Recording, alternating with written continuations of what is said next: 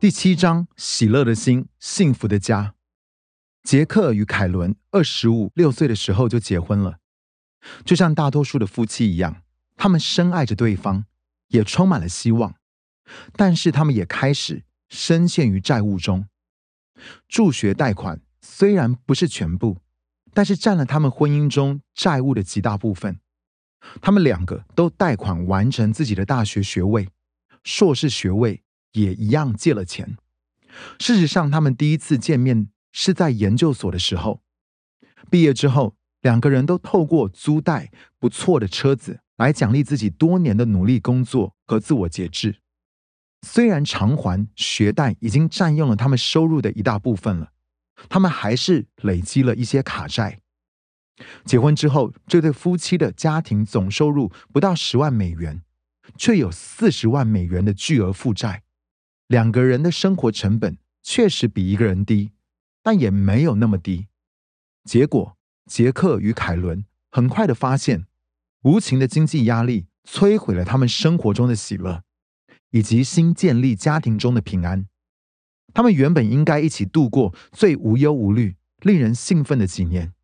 却变成了一场残酷、无力偿还责任的战争。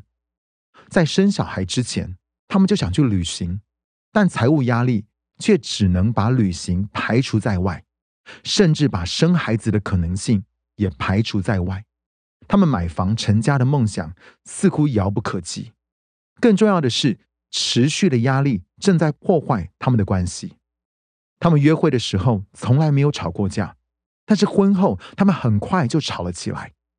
这些争执通常都是直接或间接与钱有关。往好的方向想，他们有共同的信仰和价值观，他们都是基督徒，都渴望奉献和慷慨的对待他人。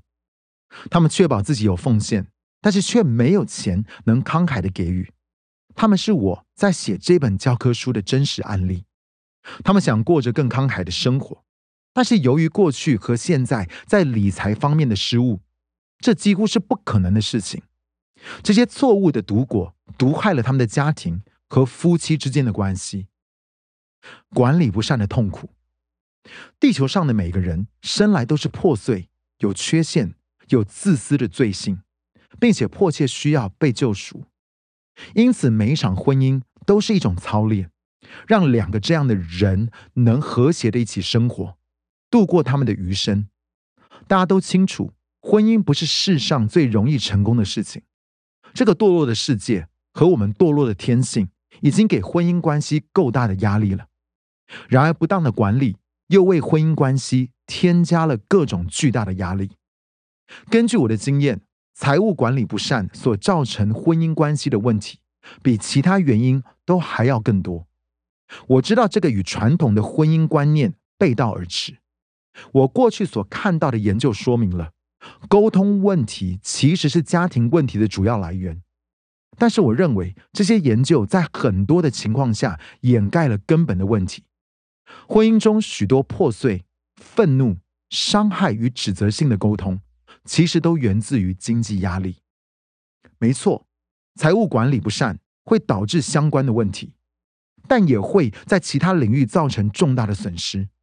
例如，同样毒害家庭沟通的这个压力，也会带来许多身体上的疾病，而这些疾病会导致额外的医疗费用和上班请假的收入损失，这更是双重打击。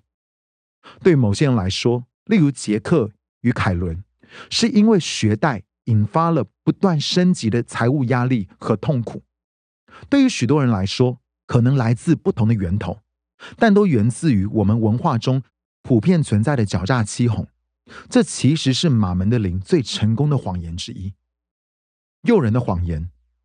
多年前，我曾经传讲一个名为“理财十诫”的讲道系列。这个系列的第二诫命就是：不可试着透过物质来得到快乐。这与神透过摩西传达的第二诫命“不可为自己雕刻偶像”在财务上是相似的。我的理财十诫。跟摩西所领受的第二诫，其实都是跟拜偶像有关。